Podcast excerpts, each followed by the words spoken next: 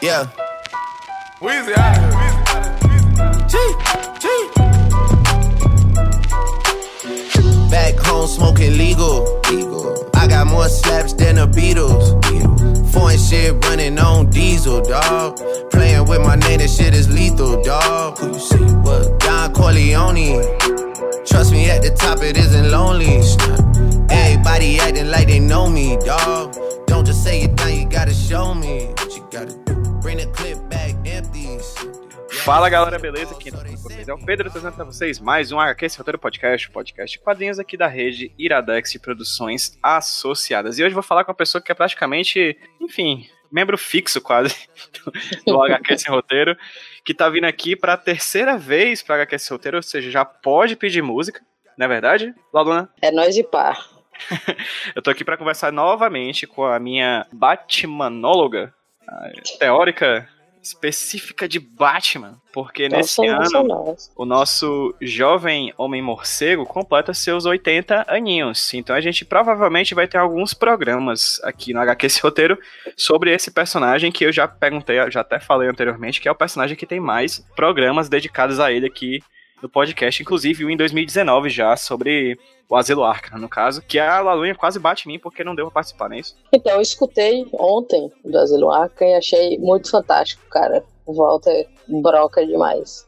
E Demais, você tá né? de parabéns também, que fez as perguntas muito pertinentes. Tá foda, escutem também esse podcast aí, tá foda. Pois pronto, em 2019 vai ter um monte de Batman aqui para vocês, vocês gostando ou não dele. Acho que tá, tá, tá, tá aberto ainda, a gente ainda vive numa democracia, você pode não gostar do personagem. Até quando? Não sei, mas enfim.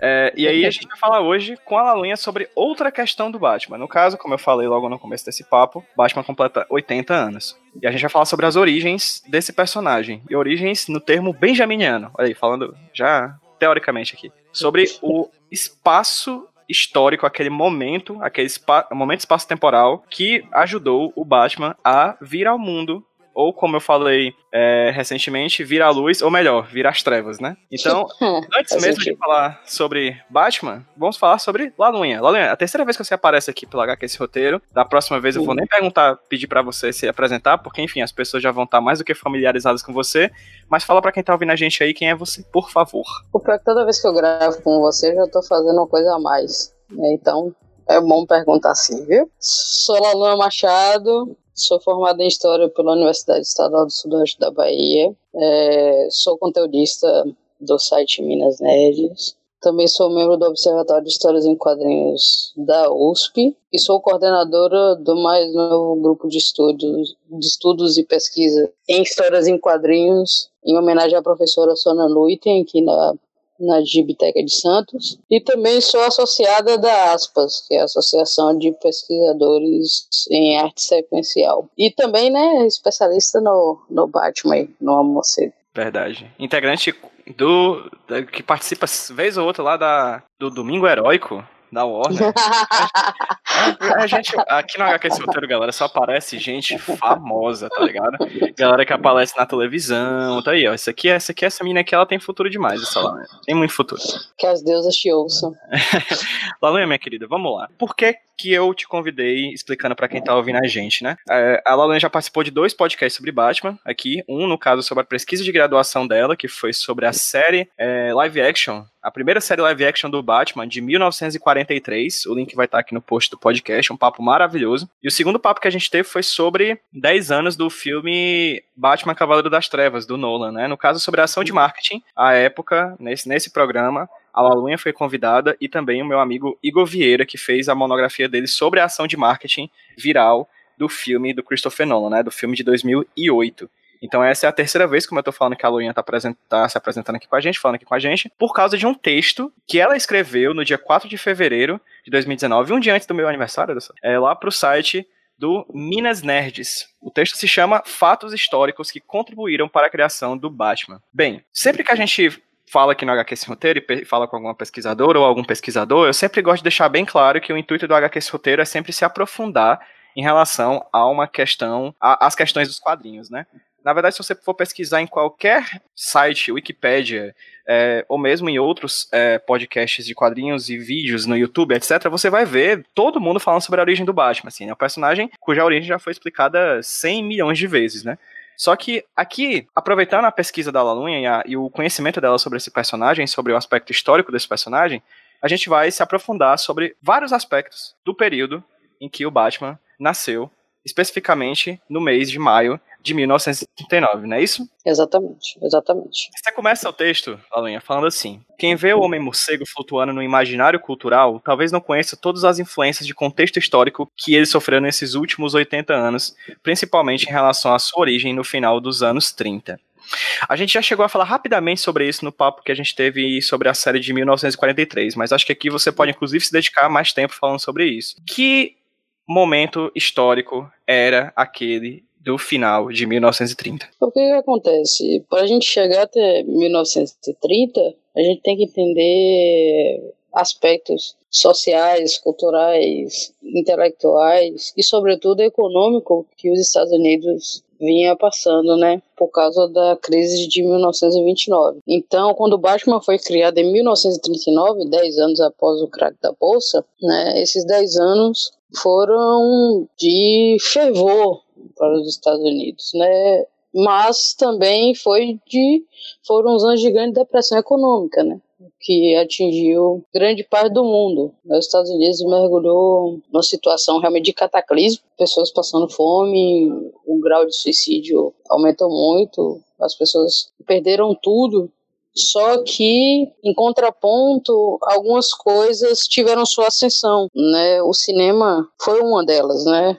Os quadrinhos também eles começaram a ter mais sedimento também por causa disso, porque eram produtos de consumo barato, né? E eram produtos que tiravam as pessoas daquela realidade, né? E a gente vê produções que hoje são extremamente conhecidas, como Frankenstein, Fantasma da Ópera, o Drácula, né? Eles tiveram ascensão nesse momento, né, que as pessoas realmente buscavam esse tipo de, de fuga mesmo, né, para não sucumbir à realidade delas, né o jazz e o blues também tiveram uma ascensão nesse período. Mas antes disso, né, a gente voltando um pouco ao, ao início do século XX, né, os Estados Unidos realmente vinha tendo uma ascensão econômica muito grande, né, e viu acontecimentos históricos mundiais e participou de algum deles indiretamente ou diretamente, mas só que essa ascensão econômica no, no início do, do século XX, principalmente nos anos 20, né, que antecederam o crack da bolsa, fez uma onda de consumismo muito grande, né, ainda mais após a Revolução Russa, em 1917, no qual deu origem à União Soviética, né.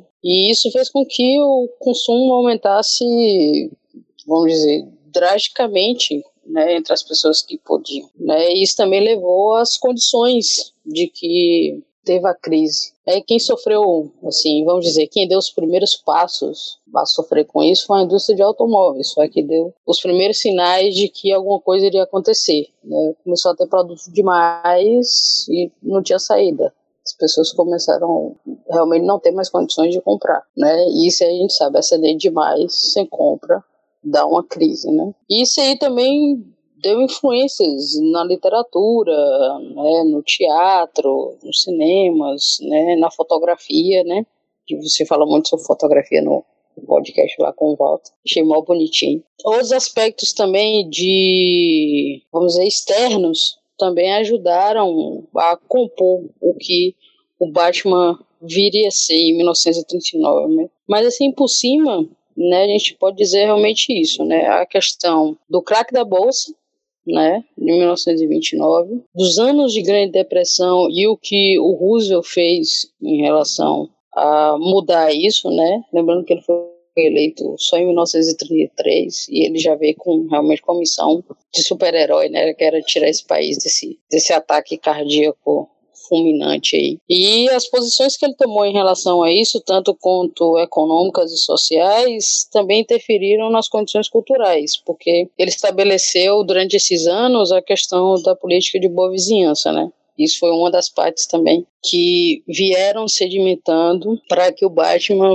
fosse abraçado né, anos depois, para que ele fosse consumido anos depois, não só nos Estados Unidos, mas em outros países, principalmente na América Latina. Perfeitamente, Lalunha. Eu queria só te fazer uma pergunta, é, uhum. me corrija se eu estiver errado, tá? Mas junto com essa força econômica e política do, do Roosevelt, desse movimento para recuperar a América uhum. dessa grande depressão, veio também um grande elemento moral, não é isso? Uhum, uma força, uhum. uma potência de modificação moral que acabou rendendo coisas como, por exemplo, a proibição de alguns produtos circularem nos Estados Unidos, não é isso? Uhum. Porque o que, acontece? Em 1920, os Estados Unidos teve a implementação da lei seca. 1921 então, ano, é isso? Isso, isso. isso. Faz tempo, foi muito antes, né? Foi, foi muito antes.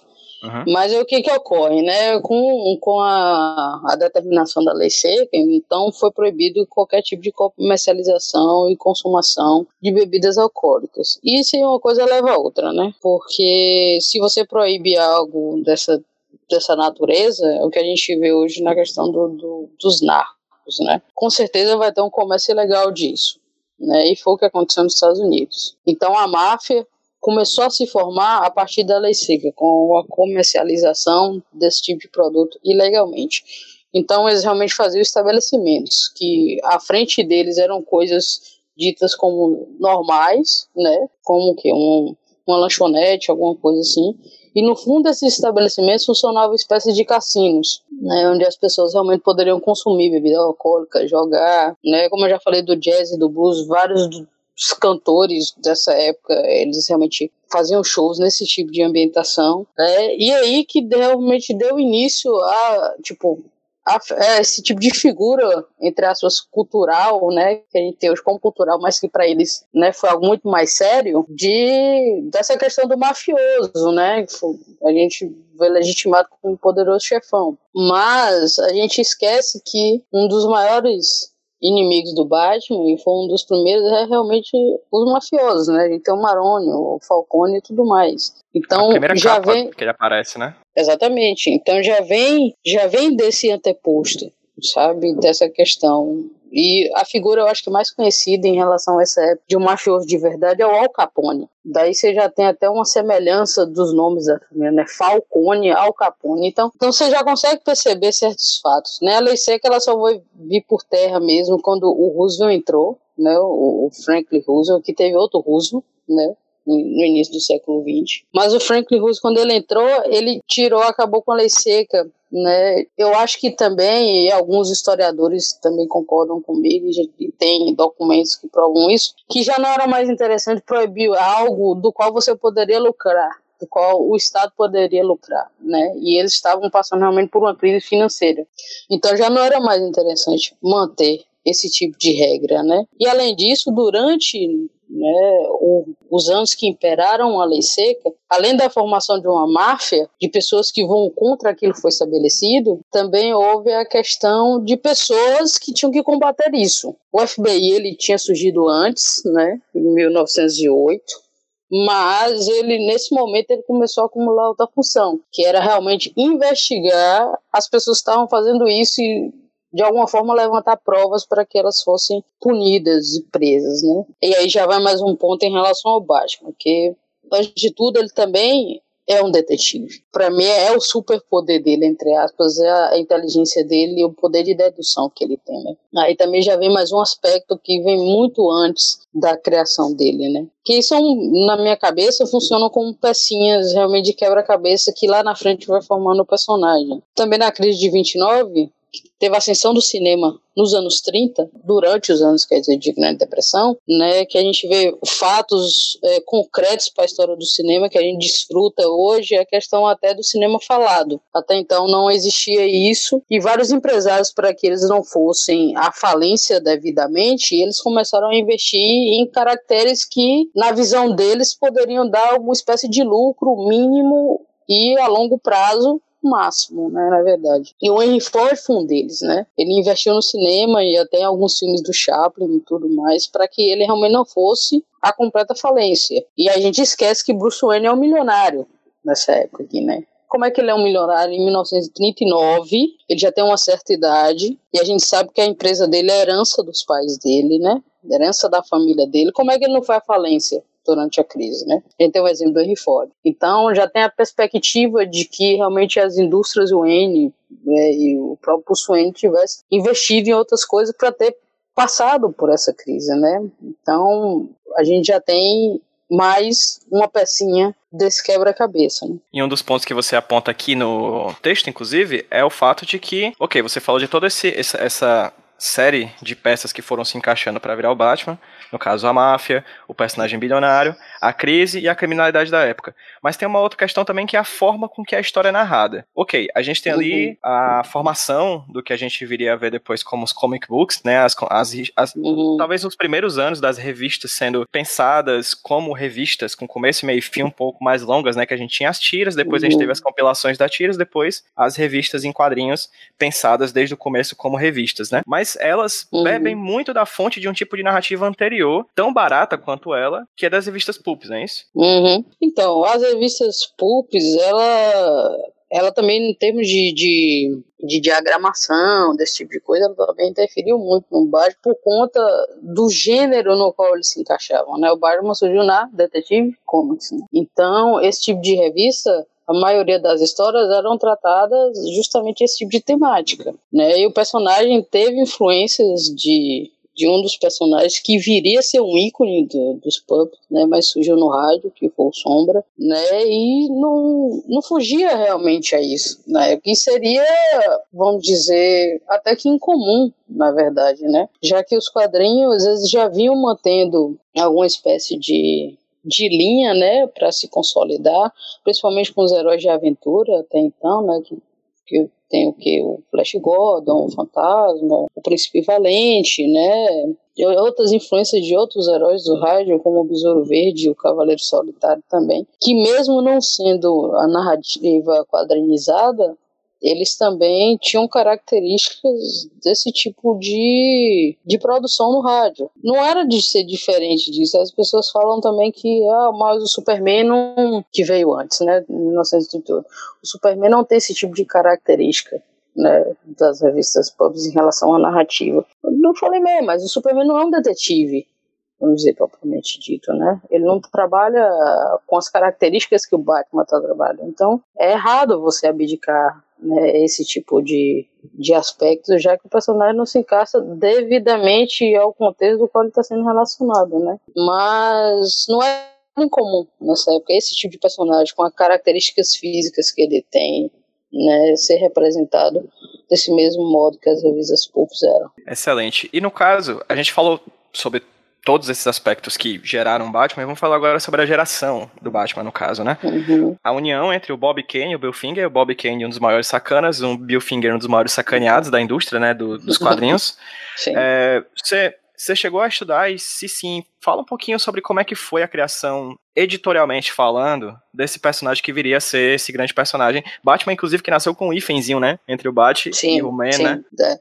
Então, ele tem várias características que ao decorrer do tempo foram sumindo ou de outras produções foram aparecendo, né? E o Superman também tem isso. Então a gente acha que o personagem realmente a gente vê hoje de tantas formas, né? Ele flutuando realmente no, no, imaginário coletivo, de tantas maneiras, de tantas formas. Agora mesmo ele tá no Aventura Lego 2 com a roupa purpurinada, né? Mas a gente não imagina que, né, foi uma evolução realmente do personagem. O Batman surgiu por causa do sucesso do Superman. A editora realmente viu que estava funcionando esse negócio de super-heróis, que até então eram um heróis de aventura. E ele foi encomenda editorial, né? O Kim Sullivan, ele encomendou o até jovem sacana Bob Kane, né? Que fizesse realmente um personagem super-herói, né? Direcionados a essas características que eu já falei é, anteriormente. Mas só que ele veio com a ideia de, tipo assim, o Batman não tem nada a ver do Batman que o Bill Finger consolidou depois, sabe? Em termos de estética,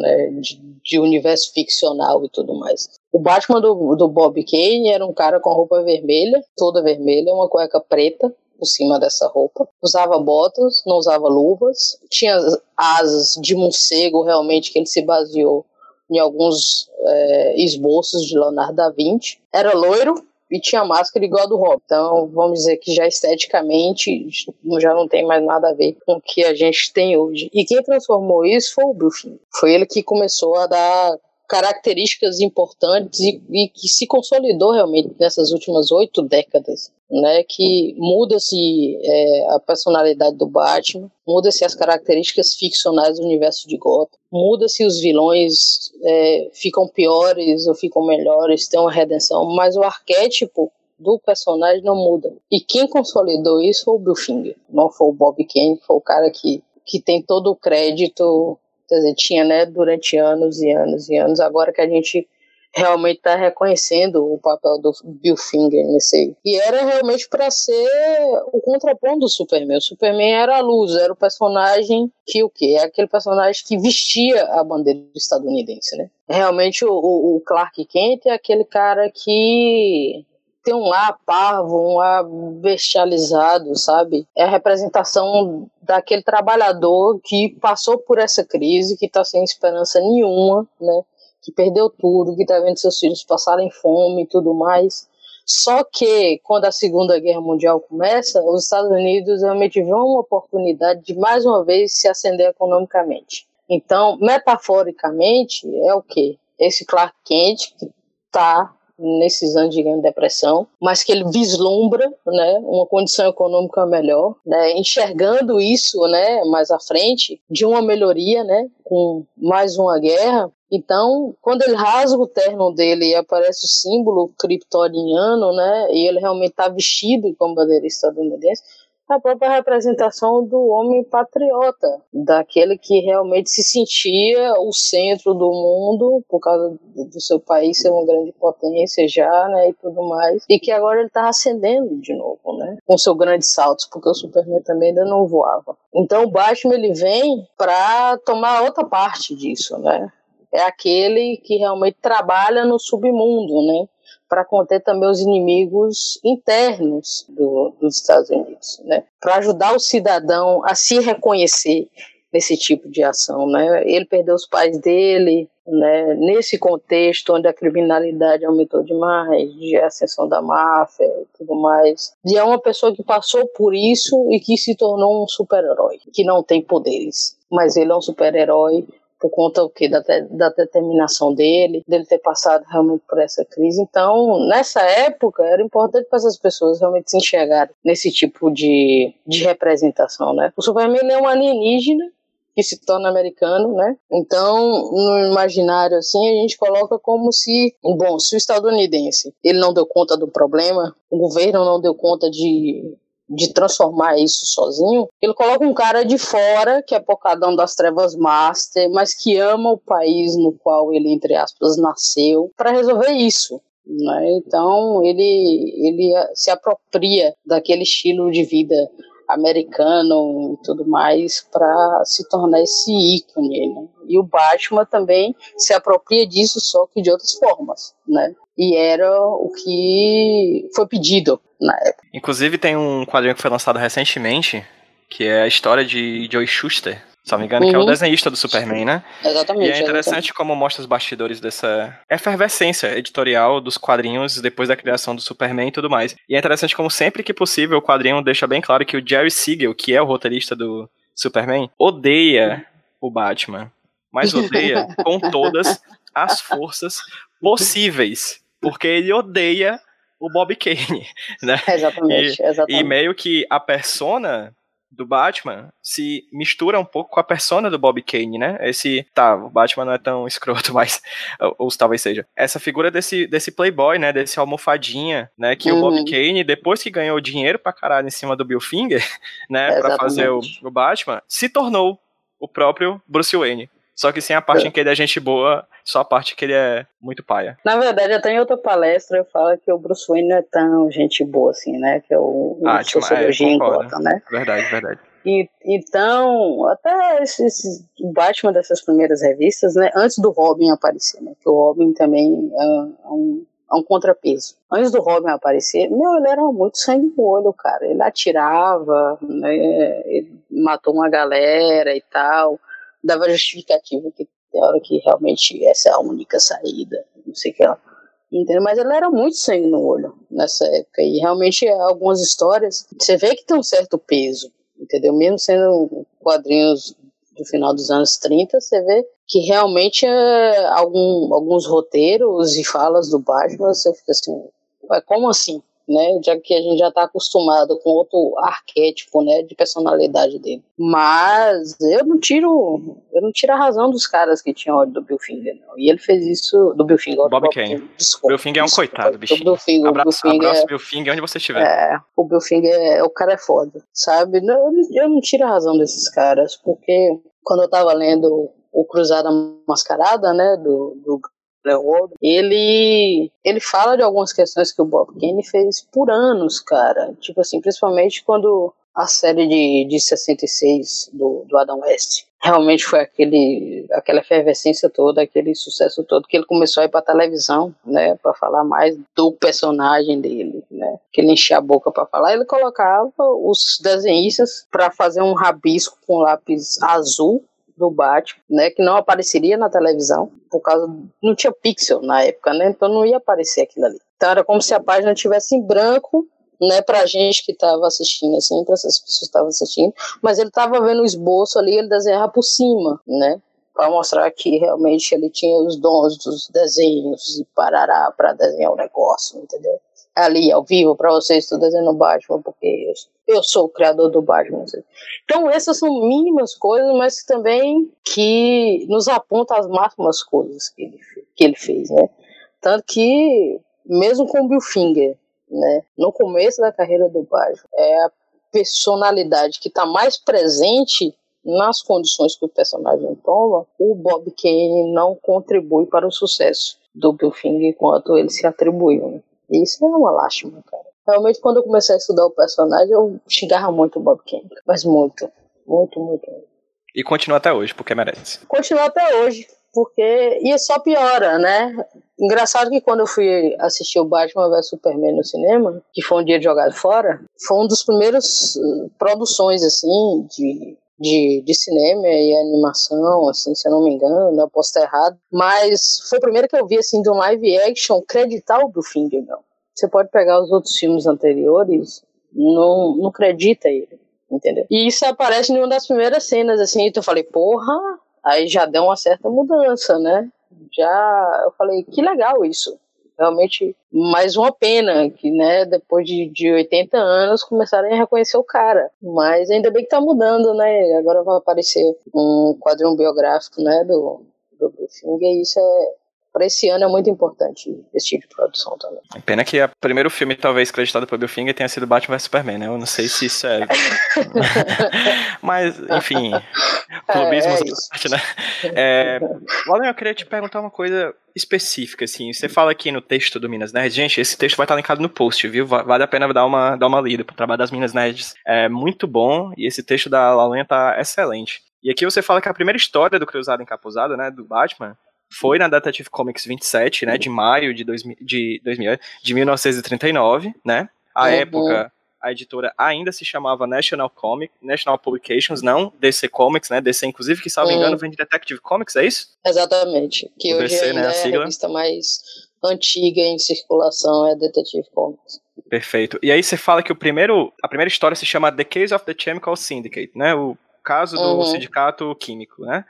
Uhum. Eu queria, se possível, é, tem como você falar um pouquinho sobre como é que foi essa primeira trama e como, de certa forma, ela apresenta o que é o personagem, o que sobrevive do personagem uhum. até hoje, e como uhum. essa trama lida com as questões que à época circundavam a questão política estadunidense? Então, na verdade, a, a, história, essa história realmente, ela é mais baseada nos contos props mesmo, sabe? Ela tem características do contexto, mas não tem tanto quanto as histórias começaram a aparecer quando os Estados Unidos entrou efetivamente na guerra. Né? A partir de, de 41, realmente as histórias em quadrinhos começam a abraçar realmente o contexto, né? Mas é uma história assim que ela não apresenta um Batman que a gente conhece, né, hoje propriamente dito, porque é o seguinte, é uma história realmente que trata de, de de pessoas que estão lidando com esse tipo de, de armamento químico. Acontece um acidente lá com, alguma, com algumas pessoas.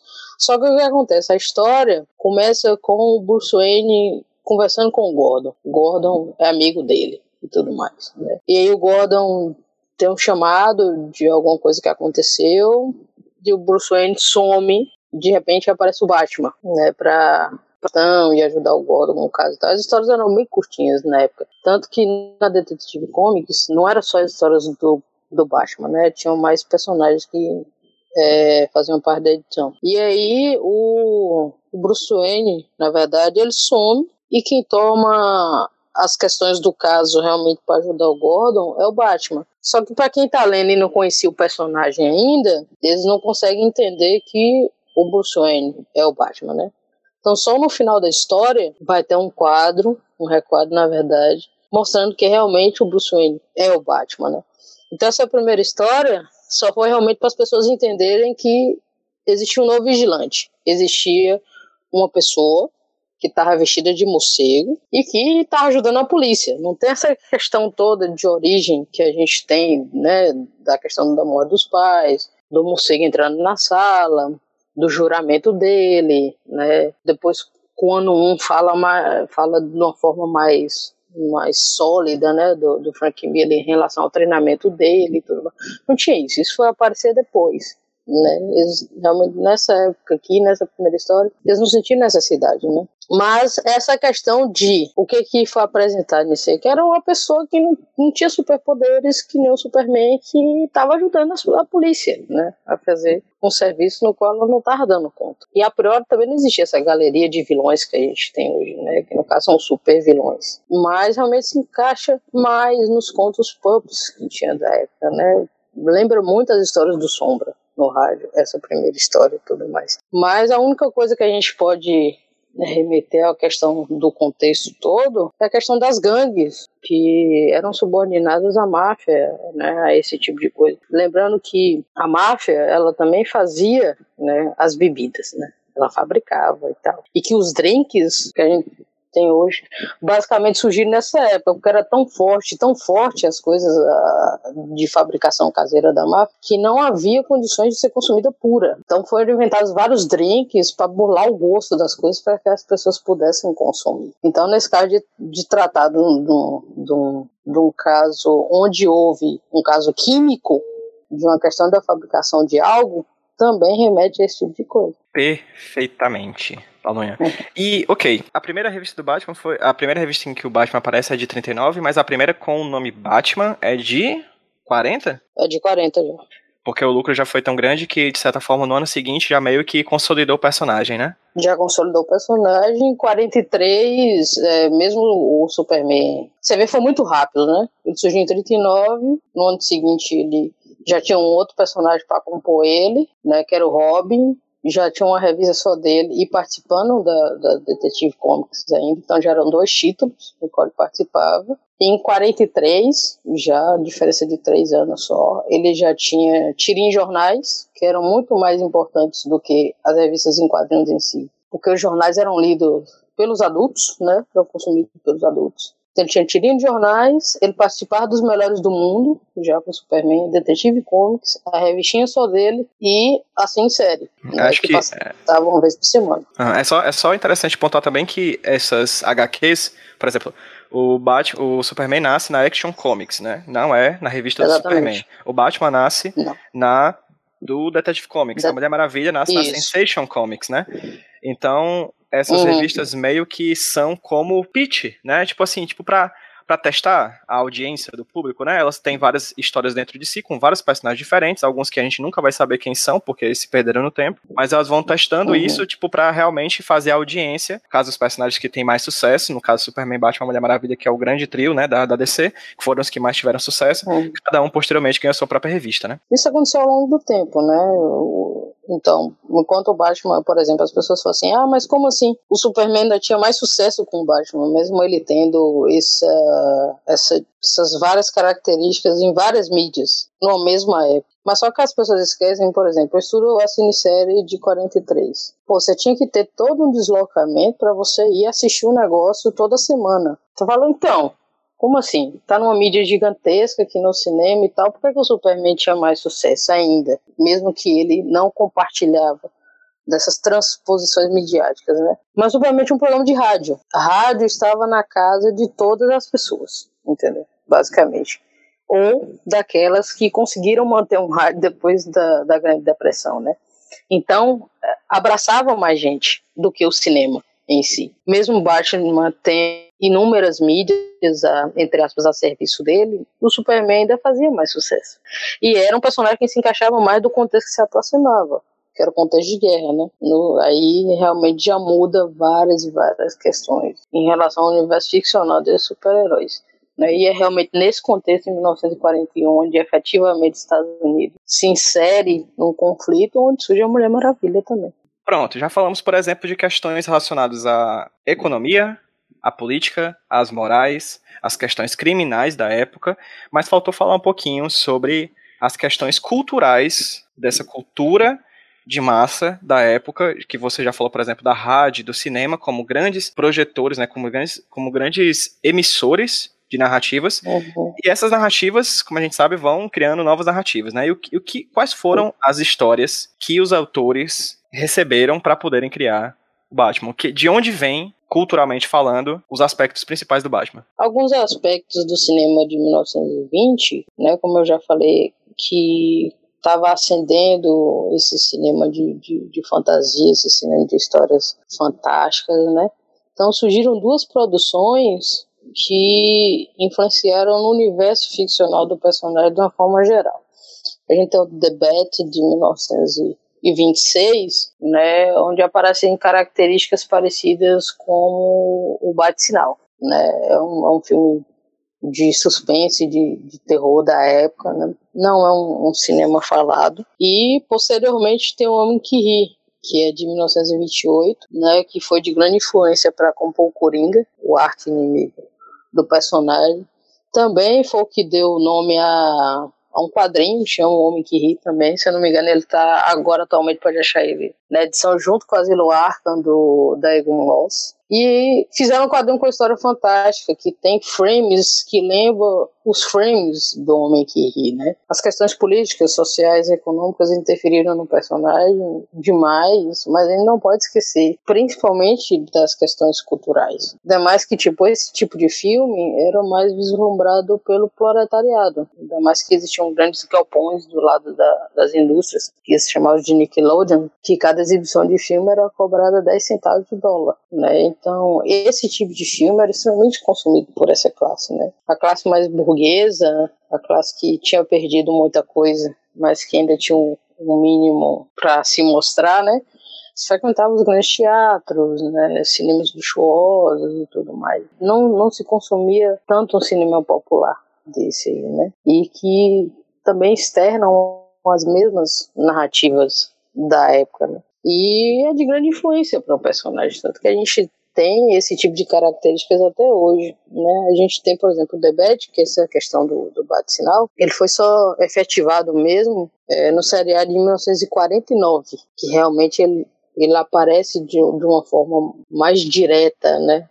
Em relação ao personagem. Né? A caracterização do Coringa esse primeiro Coringa é a mesma coisa do, do personagem do Homem que Ri. Né? Então a gente vê realmente que o Bob Kane não ia tirar nada de nada, né? Tanto que muitas das influências dele foi até do, do, do Leonardo da Vinci, né? Mas o Bill, o Bill Finger parece que ele fez um apanhado maior sabe? Parece que ele entendia mais o que estava sendo recebido e consumido até produzido na época, né? Parece que ele entendia melhor o que o contexto necessitava no personagem, né? Eu acho que só eu, eu ia pontuar isso anteriormente, mas acabei esquecendo. Acho que é interessante levantar a questão de que o imbróglio entre Bob Kane e Bill Finger, ele está sendo tratado aqui nesse podcast porque a gente está falando de Batman, mas é claro e muito evidente quando a gente estuda sobre a, aquele momento da criação dos super-heróis estadunidenses, porque dos principais super-heróis, né? Porque basicamente toda a história da indústria foi gente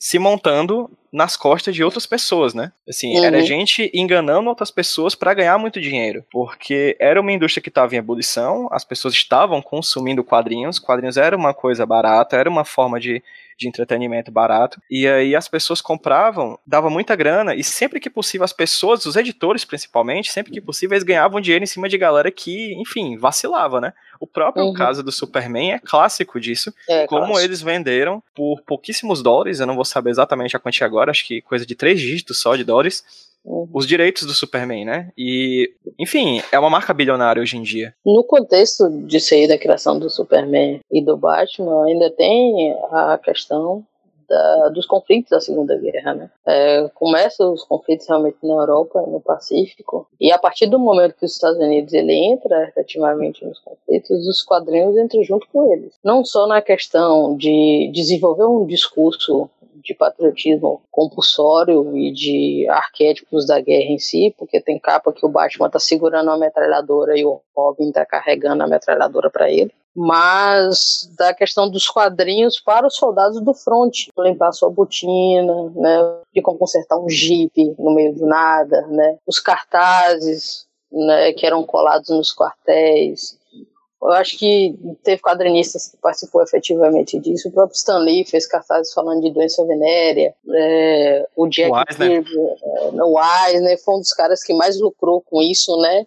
Tanto que ele estendeu até patente no exército, ele teve. E o Jack, ele foi, eu acho que, se eu não me engano, o, último, o único quadrinista que realmente pegou numa arma no front, né? Tem um relato na biografia do, do Will Eisner que ele fala que, então, só me deram uma barra de chocolate, um rifle e, tipo, e falaram mate de Hitler. Então você vê como os quadrinhos foram importantes nesse contexto, né? Então o sucesso do Superman e do Batman posteriormente, ou de outros personagens, até do Capitão América e da Mulher Maravilha, também se dá por conta dessa mudança, né? De contexto no qual os Estados Unidos iria se ingressar nos próximos anos. Eu vou fazer, para encerrar esse papo, Laulinha, a pergunta que eu fiz no começo do papo com o Walter do Carmo Moreira, que foi o papo sobre Asilo Arkham e as influências do surrealismo sobre a obra, que vai estar linkado aqui no post também para quem ocasionalmente não ouviu. Eu perguntei pro, pro Walter a partir de uma perspectiva minha aqui do HQ Sem Roteiro. De longe, como eu falei já no começo dessa nossa conversa, o Batman é o personagem que tem mais podcasts, mais programas aqui no HQ sem roteiro. Já falamos da estamos falando da origem dele agora, já falamos da Batgirl, já falamos do, dos, dos vilões, Gotham para além do Batman, a gente já falou sobre as influências surrealistas no Batman, a gente falou sobre o filme do Batman Cavaleiro das Trevas, enfim, Batman, Batman, Batman, ele tá sempre aqui, presente no HQ sem roteiro. Vou te confessar que eu não sei um motivo certo sobre isso, nem sei se existe um motivo certo, mas eu queria te fazer uma pergunta, a partir dessa mesma que eu fiz pro Walter. Por que que apesar de 80 anos depois, o Batman continua tão mas tão forte, ao ponto de a gente não aguentar mais filmes dele, e a galera ainda tá correndo atrás de um novo ator para fazer um filme dele, assim. Ele é um personagem que obviamente dá muito lucro, mas uhum. eu queria saber de você como leitora do Batman, como pesquisadora desse personagem, por que que você acredita que o Batman até hoje é um personagem tão relevante para os quadrinhos e para a cultura pop como um todo? Eu acho que é o seguinte, eu acho que é é um personagem que ele conseguiu se dividir entre duas questões. Tem a ideia Batman, tem o personagem Batman. O personagem é o que? Aquele cara taciturno, que espancam as pessoas na rua e tal, de noite, vestido de morcego, é rico, dono de metade de Gotham e que bate em metade de Gotham. Esse é o personagem que ele sofre só algumas mudanças editoriais de tempos em tempos a ideia Batman, ela já se encaixa em quase absolutamente tudo. Né? Eu já falei aqui no podcast hoje do, do Aventura Lego, né?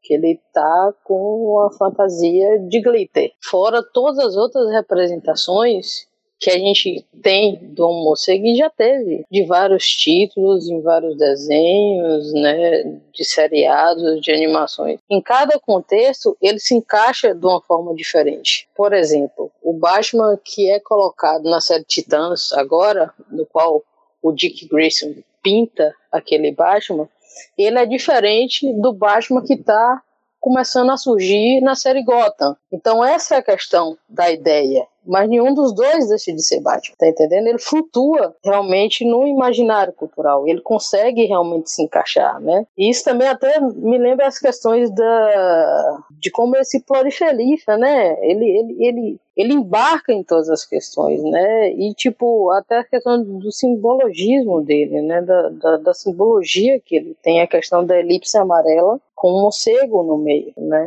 É, você vê em todos os lugares isso também. De material escolar da criança a um adesivo de carro. De um cara que nunca leu um quadrinho do Batman, mas ele tá lá com um adesivo lá no carro dele. Então ele perpassa entre as pessoas de formas diferentes, que é a questão da ideia versus o personagem. Mas um não existe o outro. Então acho que é por isso. É um personagem que se encaixa é, bastante em várias outras mídias e produtos e tudo mais, mas sem perder sua essência de algum modo. O, o, o Batman Lego é hoje o que mais, vamos dizer assim, que mais resenha o personagem, né? Que deixa ele de uma forma mais cômica, né? Mas ele não deixa de ser Batman. Ele não deixa de ser o cara solitário, ele não deixa de ser o, o cara com um monte de acessório, não deixa de ser o cara que tem um Batmóvel, que tem a mansão N, as coisas tudo. É o Batman, de outra forma, mas é o Batman, né? Então acho que é por isso. É por isso que ele, que ele vai se arrastando aí pelos anos, ou então pendurando em cordas nos prédios e tudo mais, espancando as pessoas, quebrando os braços das pessoas, destruindo gota. Laurinha, novamente, eu não tenho como agradecer esse papo. Sempre que eu te chamo aqui é uma aula. Muito obrigado por esses papos. Pô, eu errei, eu gostaria de dizer que eu errei. Eu é. errei. Eu disse que você já participou de dois podcasts, né? No caso, sobre, sobre o filme do Batman Cavalo das Trevas e sobre a tua pesquisa da série de 43, mas você participou de três podcasts, que foi inclusive esse que saiu hoje quando a gente tá gravando, né?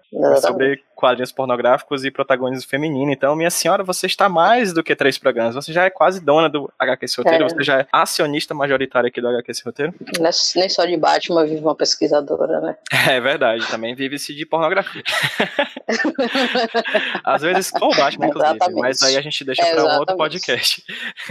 é isso. É, Lalunha, vou deixar aberto agora para você fazer sua propaganda. Onde é que a gente consegue achar as coisas que tu produz, artigos, textos, enfim, é onde a gente consegue ver a tua produção. Além de, claro, na Warner, que agora você também é.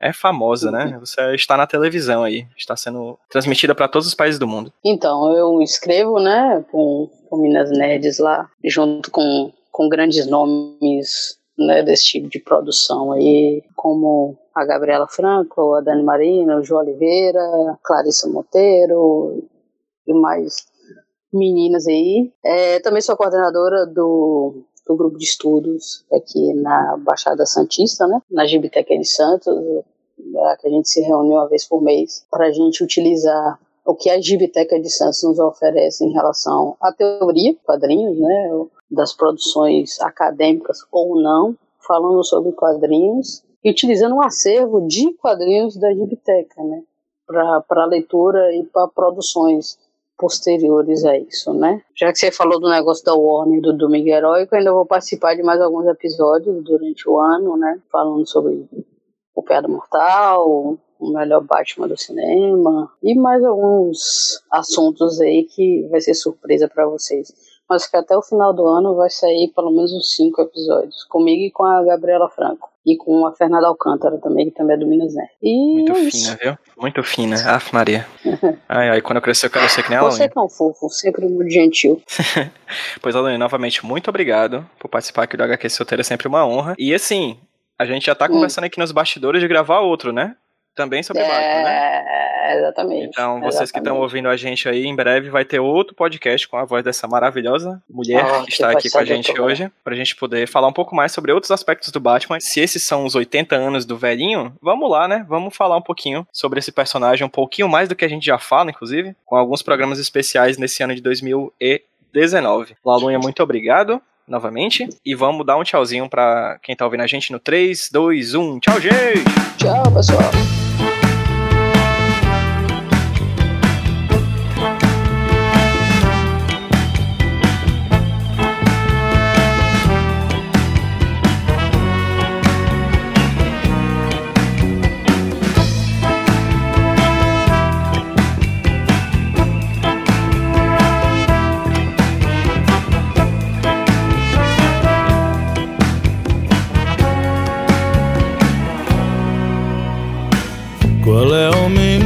Sossego.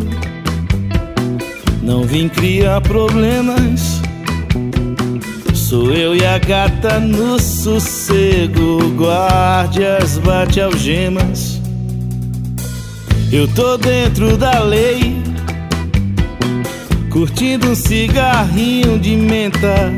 Ouvindo um iê, iê, iê do rei no meu Corcel 70. Só vim parar em Gotham City pra encontrar a minha preta. De lábios escarlates, olhos verdes e unhas negras. Eu sou um simples cidadão, ela é uma gata massa, bem no meio curtição, tu surges da fumaça. Libera a gente aí, vai resolver outra parada. Aqui tem tanta gente ruim, o Coringa, o Charada.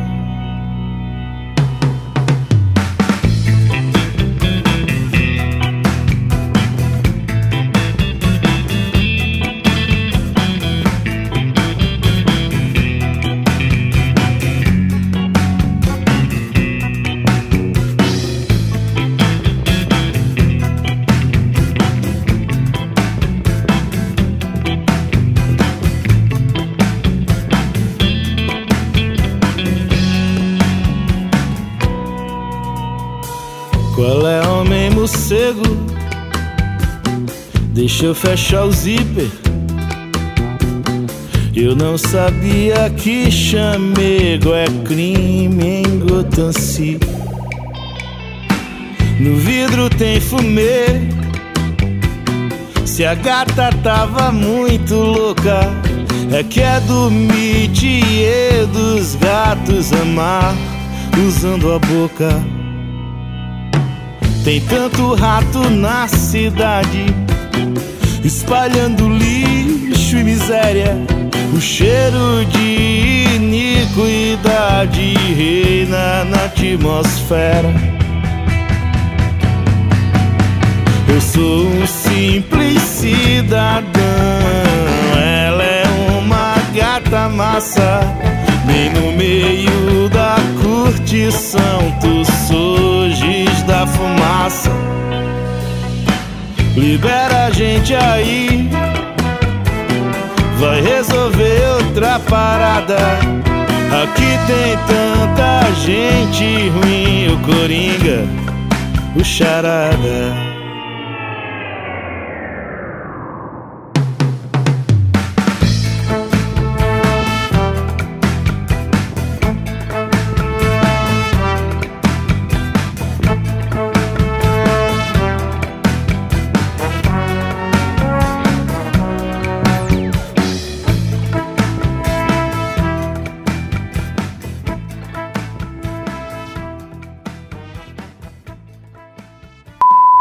Isso. É Então, vamos lá. assim. Não, fala. fala. Não, pode falar. Não, manda, manda, manda. Tu ia falar alguma coisa, diga. Não, pergunte, pergunte é melhor. Agora eu também não quero, ora. Não quero mais, não. Brincadeira, vamos lá. É,